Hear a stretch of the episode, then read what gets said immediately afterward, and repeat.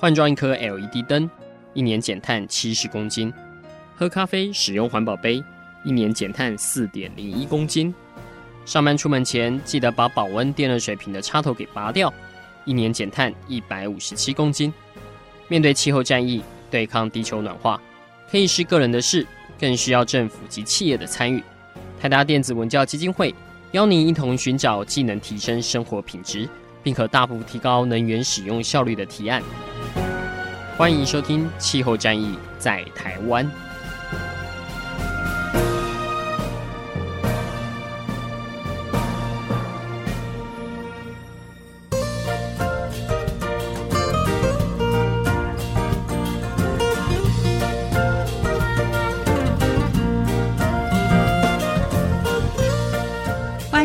气候战役在台湾，我是今天的主持人，台达基金会的姿蓉哦。一趟出游，从交通工具好住宿安排，碳排放量其实是不小的。如果从各方面都考量，好像要出去玩就变得有点难度哦。到底要从哪一边着手开始呢？如果我们想要出去玩得开心，然后又希望它可以是一趟低碳旅游，今天呢，我们要跟听众朋友来聊聊。其实我们可以先从选择旅游的地点来开始规划，比如说我们拜访的地方可以是好山好水，而且旅行的过程当中又可以跟别人学到怎么去过环保节能的生活，这趟旅游就更有意义了。今天呢，为各位专访到澎湖南寮村的理事长哦，他其实就要来帮我们介绍一下，我们在澎湖里面，其实大家都应该很多人都去过了，但是呢，可能很多人都不知道，它其实有一个世界级的低碳旅游景点。那呃，我们就来欢迎陈友哲陈理事长。主持人好，各位听众大家好。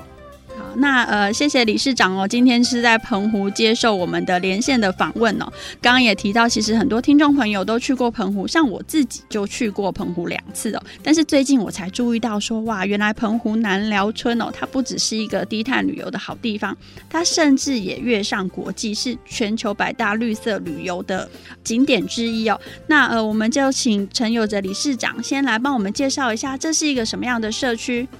哎、各位听众，大家好。那个我们澎湖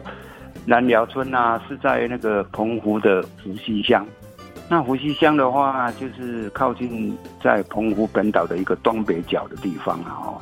那我们这里就是风就是特别大。那因为澎湖大家都知道哦，是冬天的风哦，哎，有长达五到六个月的期间啊。哦，那这个非常的强劲啊。那我们这里就是资源非常的缺乏。然后土地也很贫瘠啊，这是我们的一个 自然的一个现象啊。那呃，因为是我们开发的比较晚哦，所以我们村庄里面早期那个人口都外移啊，留下来的大部分都是老年人啊，所以我们是有保有一些传统的一个生活的方式跟样貌。哎，理事长，您本身也是当地社区的人吗？对，我从出生到现在都没有搬过家，也没有迁移过户籍，也都是世居在南寮村。那其实南寮村听起来就是应该是一个典型的一个渔村的聚落，对不对？诶，是的，因为我们早期呀、啊，它跟北寮是同一个村庄，他们是合称为所谓的龟壁港社。那龟壁港社。用台语来念的话，就是古壁港峡，因为它是坐落在一个乌龟山啊，就是魁现在的魁壁山的一个山脚下的一个村庄。那因为可能就是呃捕鱼的人哦，他们认为说我到港口旁边的山脚下那边住，会比较出海可能会比较方便一点啊，所以啊就搬到山脚下北边的那边去住啊。那久了以后，在北边的我们就称它为。北辽，那在南边的就就称它为南辽，所以留在南辽的地方，呃，这些居民他们大部分都都是从事一些比较农业这一方面的，那渔业就变成只有少数了。呃，其实环保署近期的低碳社区里面啊，其实南寮村也是榜上有名哦。是不是可以跟我们分享一下，为什么呃社区会从呃您刚刚提到的呃原本就是人口比较呃老年人口比较多，那可能产业也没落了，那开始想要走向低碳社区的发展？哦，那因为一开始啊，在八年前我接了社区理事长以后啊，我就呃朝着那种就是所谓的环境教育的方向来走。那因为这几年下来啊，我们认为说我们走的目标是正确的哦，然后就是维持原来的一种生活的方式啊，然后就是嗯，朝着这个就是我们有什么文化，我们有什么作为，我们就是以最原始的方式来来来把它呈现，所以一直保存到现在。那因为经过这几年的一些一些。呃，营运呐，哈，我们就是认为说，哦，呃，我们的路径哦，走起来是正确的，所以哦，呃，我们就是在低碳的这一部分哦，是比较有一种属于有发展的空间。哎，那一开始是怎么就是带领民众，大家想说，哎，我们一起朝低碳社区的方向来做努力呢？当然，我们在一开始的时候也是。所谓的空间营造啊，就是社区营造的这一方面来走嘛，哦，但是在做这个计划案之前，我们都是已经要参考本身的社区的一个呃既有的环境嘛，哦，啊，所以就是呃一直来做，那做到最后啊，就是我们就是呃以现有的这个社区的这一部分哦，来从事呃提案，那提案的结果，每次做出来的提案完成了以后。我们都可以保持它的那种原来的样貌，然后呃继续把它维护，所以这几年下来累积的结果，呃才会构成目前现在的这种状态。那其实在，呃发展低碳社区之前呢、就是呃原先部落其实也有遇到一些可能人口外流的问题嘛。那针对就是留下来的人，大家必须要去凝聚共识。比如说您刚刚提到，你们会有一些小型的工程，是可能是需要大家一起齐力去完成的。那我我相信理事长就是在凝聚，就是呃当地民众的一些讨论，应该花了蛮多的功夫。除了说您自己是本身的在地人之外啊，老一辈对于这样的转型，他们一开始心里面有没有觉得什么？呃，觉得说啊，我现在这样子已经很好了，我不想要再去做更多事情的一个这样的声音。哦，当然啦，因为这一方面，呃，一般在地的居民哦，以老人居多。那老老人的话，他。嗯，对于那种公共事务哦，他不是说不关心，他没有办法实际来参与啊。那参与的机会也只只限于哦，他所谓的以前做过的一些事务啦。像如果我们社区要要经过一些提案的话，那一些提案一定要有一些文书人员跟来处理嘛。那那这一部分我们真的是很欠缺啊，还好我们是有其他的呃外来的一个辅导团队哦协助我们，然后所以我们才可以继续一直做下来。那至于说呃提案完成了以后啊，呃我们当然就是在提案之前可能会社区会有经过一些一些讨论啊，或是在在执行的过程中，如果有碰到有一些问题的话，我们大家都会呃做了一些讨论。但是以老人家来讲啊，他们对于这种。他们不是很清楚。那一般有一个好处就是说，那你们这些干部啊，或是这些这些主导人员，就是他们自己去决定就好了。他们大部分就是来来参与说啊，听听我们呃接下来是怎么讲啊。至于说他们本身可能也没有什么太多的意见啊。那我们最多也是是从他们的口语中啊，去了解到我们早期的一些所谓的口述历史啊，我们社区早期的一些发展状况，然后从他们的口中。呃，来把它一路传承下来，这样。那我们其实常常在媒体上面看到，就是媒体对于就是南寮社区的介绍啊。对于您自己来说，你觉得南寮它发展低碳社区对外界，你觉得最大的特色是会是什么呢？哦，那这一部分因为是因为澎湖的地理环境哦，跟人真的如果是跟台湾本岛来比的话，是完全不一样的。它不只是气候的不一样，包括土地土壤哦。田地都不一样，那不一样的话，他们的居民生活形态也是不一样的。所以啊，如果我们是从事这种低碳的一种生活方式哦，呃，应该是可以跟呃台湾本岛的一些村落来做一个区隔啊。所以，如果我们从事这种低碳旅游哈，在我们澎湖的湖西或是南寮这里来说，应该是很大有可为啊。将来应该是呃朝这个方向哦，可以永续的。好，谢谢理事长哦，让我们就是认识的，就是原来澎湖它除了我们想的有漂亮的大海，然后有好吃的海鲜之外呢，它也有一个绿色的低碳旅游景点哦。那不只是地方上面有名声，甚至呢南寮村它也得到国际奖项的肯定。下一阶段呢，我们再来聊聊离岛小村落它怎么跃上国际的。是的，谢谢。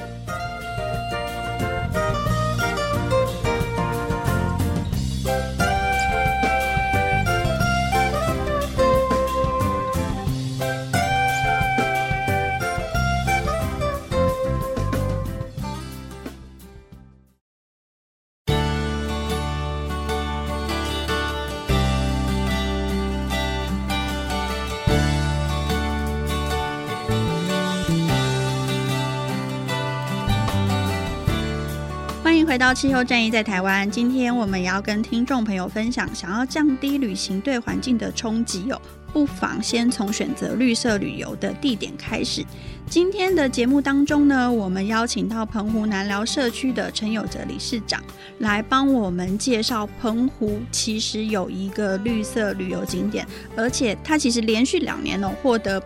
柏林旅展百大绿色旅游的名单哦，好，那其实会有这个殊荣啊，而且它居然是在就是澎湖的呃离岛的小村落，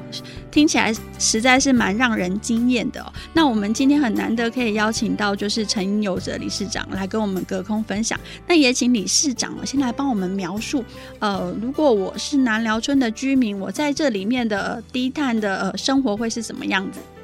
所谓的低碳的话，应该是跟我们的传统生活模式是一致的哈，不要太多的文明社会的一些产物。所以啊，我们南寮社区因为是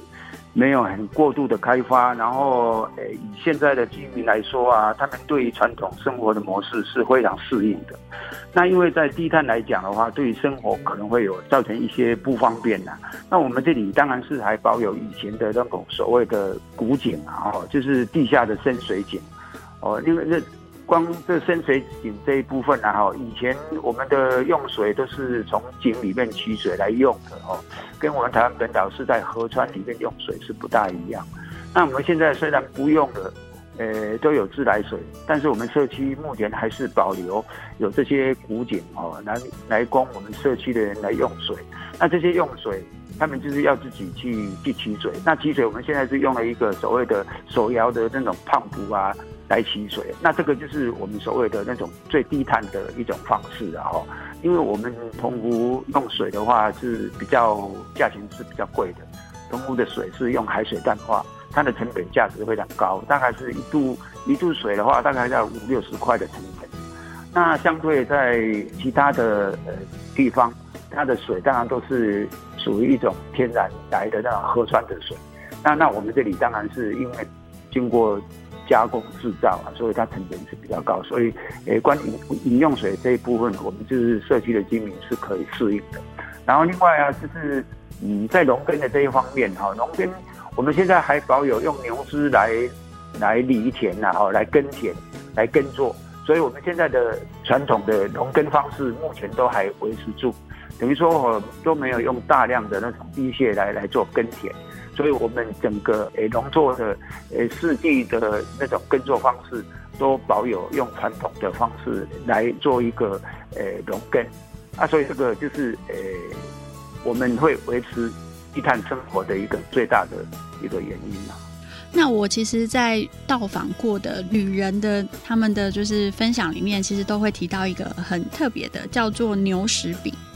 这其实是跟就是也是跟您刚刚讲的，其实当地保持了用牛传统农耕的这样的特色有关哦，是不是也可以跟就是理事长帮我们介绍一下这个牛食饼的由来，还有现在民众的生活里面还是有它的踪影吗？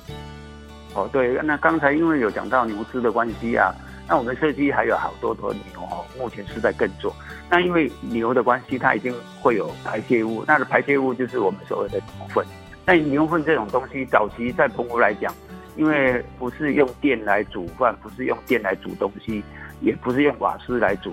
那早期都是用木材，哦，可能木材也很少啊，都是用自己种的一个农作物的，诶晒干的一些高粱杆、花生藤、地瓜藤来做燃料。那因为澎湖又没有树木啊，所以啊，呃，牛粪是属于一种很高级的一个燃料。在五六十年前哦，家家户户都一定是要用的，所以我们都会到呃牛放牧的地方，或是他走过的地方，呃，去捡拾这些牛粪来作为厨房里面的炉灶里面的一些呃燃料来用。那这些牛粪，因为它随时晒干，然后就可以来来做燃料用。假设啊，如果他家里有养牛的话，一般就是他在牛舍的旁边，他会建了一个所谓在地底下就是挖了一个小窟窿哦，就是所谓的牛屎窟啊，然后把一些收呃就是捡回来的这些牛粪哦，呃把它放在里面，然后等它后有一定量的时候，它就会把它做成哦呃牛粪饼哦，然后贴贴在我们的老虎石的墙面上。那等到两天三天以后，可能干了以后，就把它剥下来。然后拿到厨房里面来用，哦啊，这个就是一个这种循环式的农耕生生活的一种。那像那个，因为你你烧完了以后，它有一些灰烬，那灰烬我们就把它呃清理下来以后就，就就倒到那种田地哦当肥料来用哦啊，这个就是整个一一一个一个农耕啊跟生活上都是一种循环式的生活，所以这个是对于我们所谓的低碳生活是。诶，很相符的。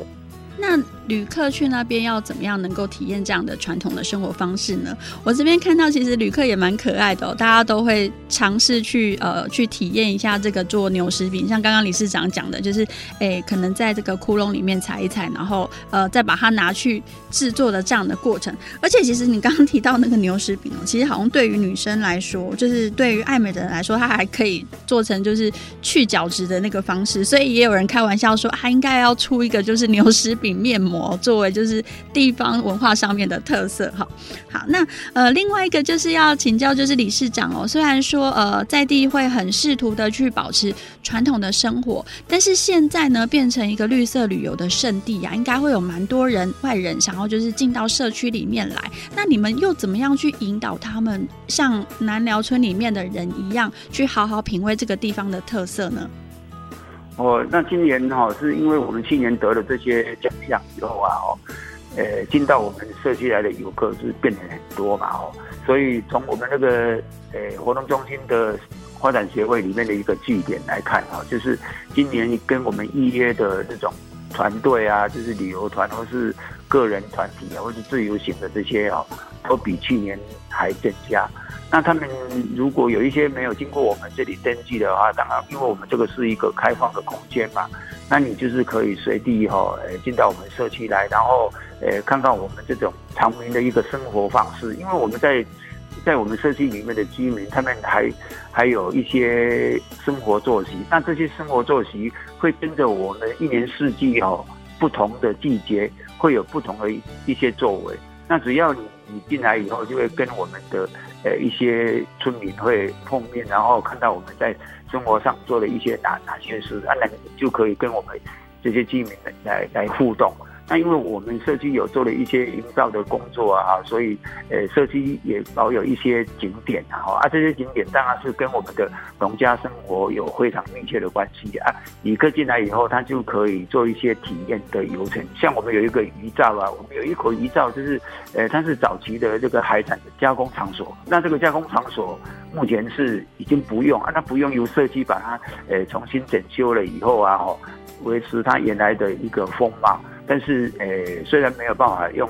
早期的那种所谓的海产加工的方式继续来从事这个这个烹煮的工作，但是我们会有一些用，比如讲，假设如果没有天气非常好，没有办法买到那种所谓的海产的话，我们就用鸡蛋哈，我们用用用鸡蛋来煮煮鸡蛋的方式来体验用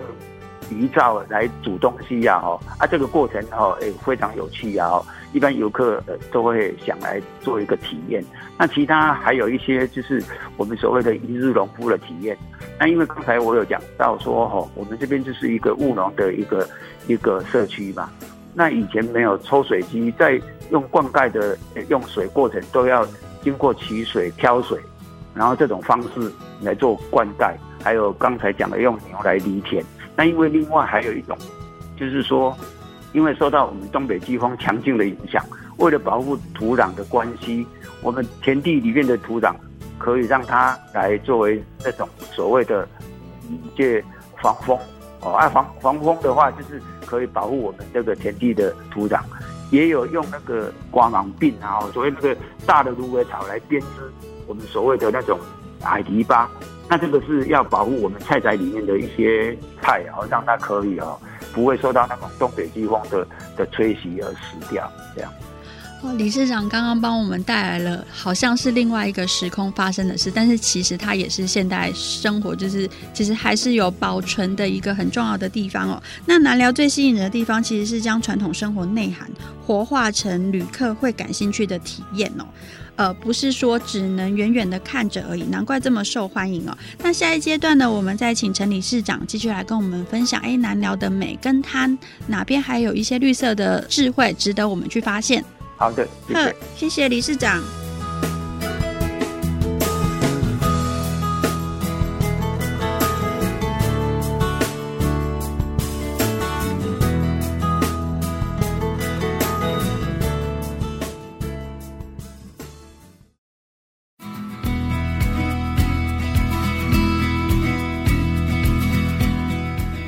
到气候战役在台湾，提到澎湖呢，蓝色的海、很强的风，还有钓小卷，可能是大家的第一印象哦。但是呢，最近也有一个社区，它是连续两年都入选了全球百大绿色旅游景点。那今天呢，我们就为各位专访到这个绿色旅游景点的一个操盘手哦，澎湖南寮社区的理事长陈有哲先生，来跟我们分享这个离岛小村落，它怎么样转型成低碳社区。而且呢，自从他获奖之后啊，听。陈理事长跟我们说，其实外来的游客非常的多。当然，外来的游客他也可以不经过就是社区的联系，他也可以很开放的，就是走到社区里面来，然后可以看到就是理事长刚刚跟我们描述的那些呃很精彩的传统生活的智慧哦。但是呢，呃，为了可以有深度旅游的体验啊，我们其实也蛮建议说，哎，听众朋友其实是可以听听在地人，或是说可以让在地人当你的导游，来认识一下就是南寮社区。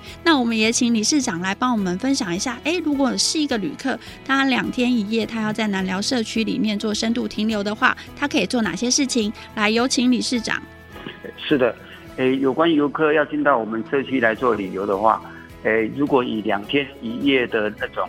方式旅游，因为我的旅游，我们我们社区要就刚好是在湖西乡，那因为机场是设在湖西乡啊。所以哦，当然你飞机一下来以后，就可以到我们社区来。那这个，这个还要讲到说，诶，我们现在北寮有一个摩西分海啊，因为如果你跟它来搭配的话，因为摩西分海它每天潮汐的不同啊，所产生的那种变化是不一样的，所以时间点也是不一样。你可以配合它潮汐的那种时间点，然后来安排到我们这个诶社区来。那一般来讲啊，就是。呃，可能你在看摩西分海的过程，可能是两个小时左右。那两个小时当然是有包括可能就是附近的草间带啊，呃，这一部分的的那种那种体验。那如果没有的话，就是看你说你的重点是在海，还是在在陆地上。假设如果是在陆地上的话，那你就可以哦跟我们这边做一个联系啊。如果做一联系以后，我们。现在有有设计里面有，当然是有好多的流程哈，可以来做体验的。其中第一项啊，当然是我们那个所谓的蒙面蒙面女郎。在这个蒙面是因为应用我们这个东北季风的强劲，还有因为诶沙质地，然后风灰沙一上来以后，我们的眼睛张不开啊，所以妇女早期在从事上山下海的这些工作，他们都会用用方巾，然后加上毛巾，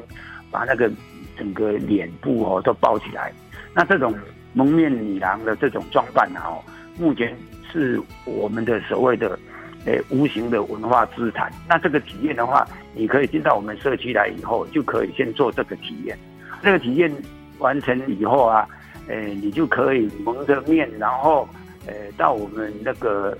旁边的渔造来做一个诶渔造的烹煮的一个体验过程。哦啊，这个的话，你就是变成说，你有蒙面，然后又搭配的我们传统那种泥造的烹煮法。方式啊，哈，所以整个诶这种环境跟时空搭配是非常的配合。欸、那另外，你今理事长不好意思，欸、那个就是您刚刚提到的那些体验啊，都是会有在地人就是作为导游，他来带领旅客嘛？不然你看，看你讲的那个蒙面，我现在想一想，嗯，我如果折的话，我大概只会对折成三角形，然后这样子绑起来，很像小偷这样。哦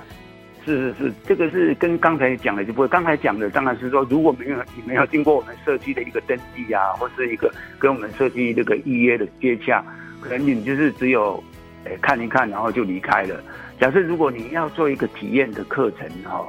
的那种嗯行为的话，你一定要透过我们社区的一个登记嘛。那这些如果你有登记以后，你们做体验，我们当然是会有社区妈妈。他们帮你做一个呃呃解说，然后就教你要怎么蒙面，哦，是这样来的。好，那呃，蒙完面之后呢，再请就是理事长继续带着我们去玩社区，继续哈、哦，就是逛我们的社区。那逛完社区，我们社区还有所谓的小龙市集啊。那小龙市集当然是不是说你每次来就会看到有小龙的这一部分哈、哦。那另外就是有刚才提过的，就是那种牛屎窟的牛屎饼制作的。一个体验哦啊，这一项也是一个整个整个流程的其中之一啦。另外，再来就是一个一日农夫的呃一一些体验。那一些一日农夫这这种传统农耕方式的一个体验，哇，这个过程可能就是时间上可能会会拉的比较长一点。那这些东西都可以搭配你的时间上的一个。一个需要嘛，哦，然后看你选择说，如果要停留时间长的话，你就可以多体验几项；那时间短的话，你就可以少几样。那另外，我们社区当然是也有一些小吃的那种餐厅啊，哦，你可以来来用餐。那也可以用遗照哦来煮一些我们传统的一些在地的美食啊，就像那个小馆面线啊、面面疙瘩，然后我们那个呃丝瓜、澎湖丝瓜。诶，加那种小管，然后煮面线哦啊，这一些啊，都可以再用遗照的方式来做搭配体验。那整个流程啊，哦，诶，可以依照你这个就是我们客户啊，或是游客他的需要，你可以选择哈，三个小时、五个小时，甚至你可以选择一天。那如果你选择一天要在我们这里过夜的话，在我们邻近的湖西村庄上，它有好多的一些民宿啊。哦，我们村庄虽然是只有一家而已，但是，诶，在临近的大概差不多一点五公里以内的村庄，它有民宿。那有民宿，诶，你住宿完了以后啊，假设你还有剩余的时间，我们南寮村的那种靠海的部分啊，还有潮间带的一些体验哦。啊，这个潮间带就是可能我们台湾朋友比较不清楚的地方，就是在于说，它因为涨潮跟退潮的关系呀、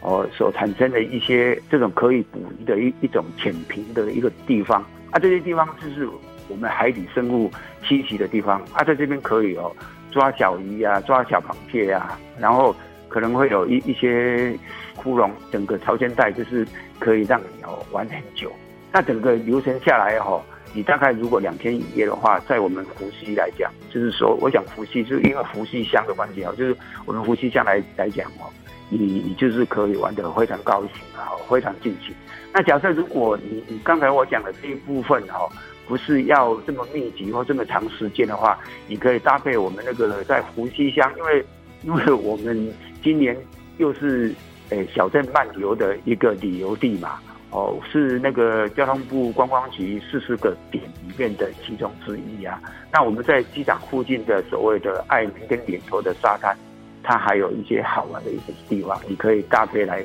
来来做游程的一个规划。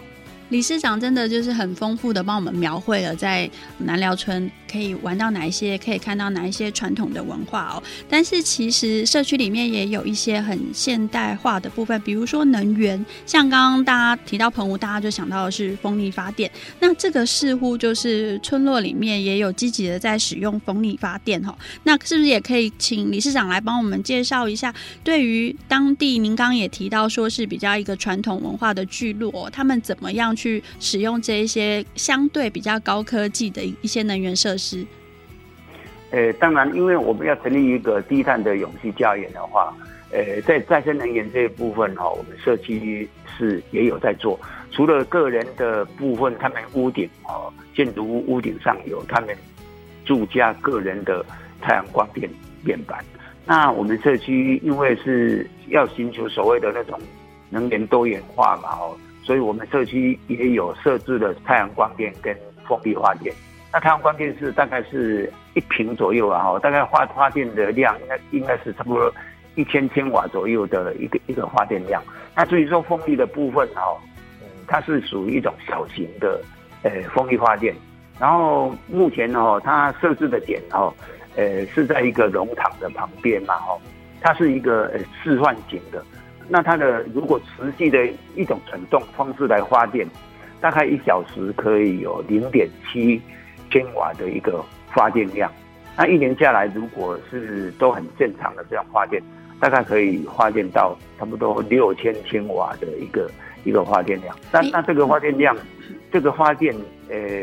将来就是。他们就是发完电，是供给我们旁边是有一个休息站啊。这个休息站就是从摩西分海下来的这些游客啊，或者在我们社区呃旅游的游客哦，他是在那边做一个短暂的停留来使用啊。所以就是嗯，目前哈大概的情形是这个样子。所以其实对于到南寮社区旅游的游客来说啊，他除了可以体验到。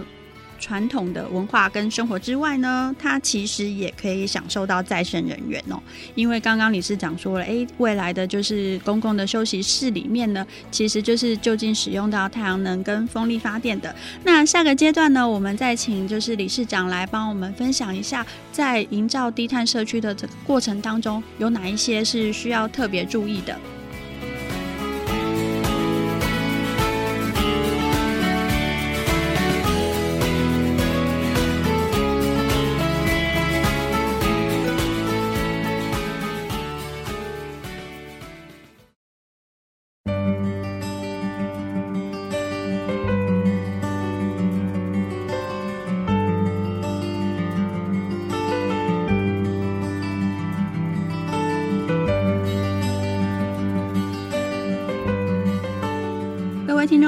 好，欢迎收听《气候战役在台湾》，我是今天的主持人姿荣。呃，怎么样去规划一趟绿色的旅游呢？其实选择一个低碳社区作为旅游的定点，可能是一个很好的选择哦。今天我们邀请到澎湖南寮社区的理事长陈有哲先生，他帮我们介绍了呃南寮社区他在转型成一个低碳社区当中所发生的事情，然后以及就是。得了奖之后，其实现在南寮已经是一个呃很多人都想要去的绿色旅游的圣地哦。其实，在南寮一开始的资源其实并不是那么多，尤其它又是在一个离岛，那也有像理事长提到的，就是呃原本的人口其实就是。呃，老年人口比较多，然后可能参与的行动力上面比较弱，但是这个对于就是很多传统社区来说，可能也都会面临相同的困境。如果今天他们要做社区转型，转型到低碳社区的面向的话，是不是也请理事长来帮我们分享？你觉得如果一开始要做这件事情，需要做哪一些准备的工作？当然，这个低碳社区哈，就是会造成有居民好多的不方便的。如果以现在的年轻人来讲哈。他们就是很很难去融入这种生活方式，但是哦，我们社区当然是会慢慢的这种所谓的呃训练啊、教育啊，然后呃慢慢养成，然后这个习惯的话就可以成为自然。那因为低碳的关系啊，所以我们社区就是呃，因为将来就是会会朝这个方向来走，所以我我们就是目前都一直在规划。那我个人是认为说哦，呃现在。这种年代啊，不管你从事任何工作，一定要跟环境相结合了。如果你不考虑环境的话，你整个任何事项都没有办法永续经营啊。所以这个是我当初要做社区的一个最重要的一个因素之一啊。所以我目前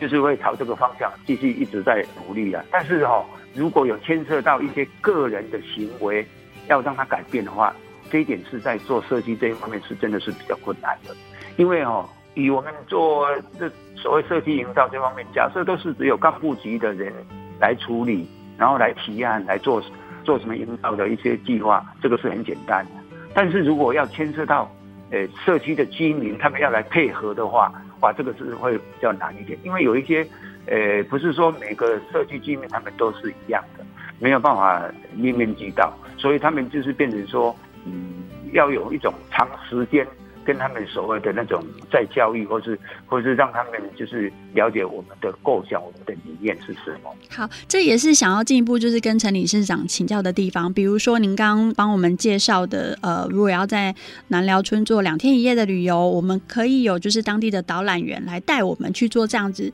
深度的体验哦。那当初是怎么去找到这些人，然后愿意让他们就是愿意这样子出来为社区做事，然后呃分享自己的传统故事让这些游客知道的呢？哦，那当初因为我们在筹组所谓的呃社区的志工团队这一方面啊，真的是面临了很大的一个困难点啊。我们要招募的这些志工真的是也很难啊。啊，刚才因为我有讲过哦，我们因为一就是外移人口的关系啊，年轻人大概没有几个，然后他们都是外出工作，那现在在村庄里面呢，大部分都是这些老人啊。那你以前的这些老人，他们对于这种传统的生活方式，他们是比较容易适应的。那因为是你要当志工，然后你做的事情是跟他们的生活模式是有相关的，所以他们也是乐意接受然后。所以当初我我这里所所组的这些志工啊，都大部分都是年龄层都是比较偏老，都是六十几岁以上的，甚至也有接近八九十岁。哦，那那你从八年前的六十岁。你到现在来讲，应该是变成六十八岁哦，所以这种岁数的增长哦，在年轻的一代当然是没有什么差别，但是在老年的年的年代，你多一个八岁的话，真的是非常恐怖的，因为所以变成我们就是面临的所谓就是人口老化这个问题，真的是比较严重一点，所以将来这个是我们社区在继续经营或是继续做下去以后，可能会面临的一个呃比较大的一个困难点。以后有机会到南寮社区遇到刚刚就是理事长帮我们介绍的这批导览员啊，真的要心怀尊敬哦，因为呃年岁有了又愿意这样子无私的奉献哈，我们真的在呃有机会聆听导览的时候，真的要用心一点哦。那我这边其实也看到，就是你们在转型低碳社区的过程当中，也做了很多就是呃。关系到就是大众利益的事情哦。我举例来说，比如说像呃，现在很多的偏乡部落，他们都会去推就是社区共餐。像老人家，他可能一个人在家，那他不方便就是煮饭给自己吃，因为有时候是一个人不好准备嘛。那呃，现在这样的计划就是让大家可以有一个可能是江公所这样的地方，然后大家一起来用午餐哦。那我看到就是南寮社区其实执行的方式跟其他地方也不太一样，比如说像呃社区的共餐活动，其实都是由社区志工自己来动手完成。听说共餐的食材也是来自于社区或者是邻近社区的生产食材，是这样子吗？对对，那个呃，我们社区是有一个关怀据点，那关怀据点这个就是跟我在经营社区真的是有一个很息息相关的哦。因为经营社区这一块啊，你对老人关怀的这一部分一定要真的是要做。呃，现在来讲还不是呃老年人人口比例最高的一个年代，应该是往后的二十年，我想啊，应该是二十年里面哦，它还会一直持续的增长，就是我们的老年人口的这的比例的这一部分。所以啊，对于老人关怀的这一部分、照顾的这一部分的话，应该哦，政府现在做的有在做，没有错。但是啊，一定要落实在社区里面的，因为老年人他他需要的是属于一种所谓的呃熟悉的环境、熟悉的人员，他对于那种生活的的方式，他才会接受。假设如果你你你你做了一个很好的一个机构，然后里面设施非常非常棒，但是他的环境跟他的人员哈是他不认识的。对老年人，他是比较不高兴，比较不会接受的。所以我一直哈强调说哈，呃，社区一定要做到老老年人是在地终老，这个是应应该是他的最高境界。然后我们这个另外就是呃一个最浅显的，就是因为民以食为天嘛哦，老年人一般哦都是那种吃的部分哦，如果你吃的很正常的话，然后他的生活起居哦一定会有人照顾。那你有得吃，就是表示说你有的就。是有人照顾你，所以一般来讲啊，我们台语有一句话叫做“三顿修”。啊，这个所谓“三顿修”，它隐藏的是是所谓的就是有亲人在旁边帮他煮东西哦，呃呃，帮他顾那个顾三餐，所以我们社区目前还是有在做所谓的呃供餐，但是因为呃限于那个场地的问题啊，哈，我们现在供餐的处室虽然不多，但是哦，我们是有朝这个方向在走。我们将来预计哦是社区看能不能做一个所谓的呃中央厨房，然后让让我们的所有老年人他们都可以来这里跟我们一起吃饭的哦，因为只要你有你吃饭正常的话，老年人一般哦他的生活。一定是会得到一些一些照顾，他也不会有其他的病痛了。这个是这是我们长远的一个一个目标。好，谢谢理事长哦。因为其实从你的分享，虽然听起来是在谈说，哎，怎么去满足社区呃老人他们在用餐上面的问题呀？但是我们也看到说，其实，在解决或是提供这个服务的时候，社区也融入了一些低碳的内涵在里面。比如说像食材，就是在地的食材嘛。那甚至呢，我看到说，好像自己呃这些餐具也都是就是长者自己带去，然后、哦、呃自己清洗。这个这个应该是前澎湖县是我们是最早实施这种方式的。就是说我一开始在我大概五年前开始做呃老人呃就是关怀据点老人公餐这一块啊，我就就把餐具哦。然后发给他们，然后用就是我们的棉布袋啊，然后编号，然后又发给他们。他们要供餐的时候，他们自己带过来，然后拿回去自己洗。啊，这个在卫生方面也比较符合。然后另外就是，呃，减少我们自工的一个一种浪费啊。所以我们就是，呃，由由他们自己带回去洗啊。然后就每年都买一套哦，呃，那个餐具。那这个餐具当然是不是一次性的哦。那另外就是说我们的。食材，我们食材是我们的第一优先，一定是我们用我们在地小龙自己种的菜来做呃食材，哦，供给我们这个厨房里面来煮，哦，就都都是用我们小龙他们自己种的。要发展低碳社区的内涵啊，其实要从文化跟生活面向去看怎么长久经营。比如说，我们刚刚从理事长的分享里面，我们真的可以感觉到，哎，他们也不是一开始就呃发展到这么好，而是先去解决了社区里面的一些问题，或是比如说用低碳的原则去设计一些服务哦，然后慢慢久了就变成在地社区生活的一个部分。好，那我们也谢谢理事长今天的经验分享。未来大家如果有去澎湖啊，除了到是观光地方去拍照打卡之外，也记得多增加一个绿色旅游景点，就是呃南寮村这边哈。好，那我们也再一次谢谢理事长，希望就是以后大家如果有机会去南寮走走的话，遇到理事长也可以就是跟理事长打声招呼。谢谢各位听众，是谢谢，再见，各位听众，我们下周再见。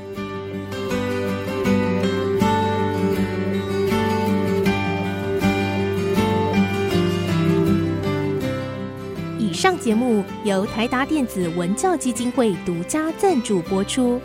台达电子文教基金会邀您一起环保节能爱地球。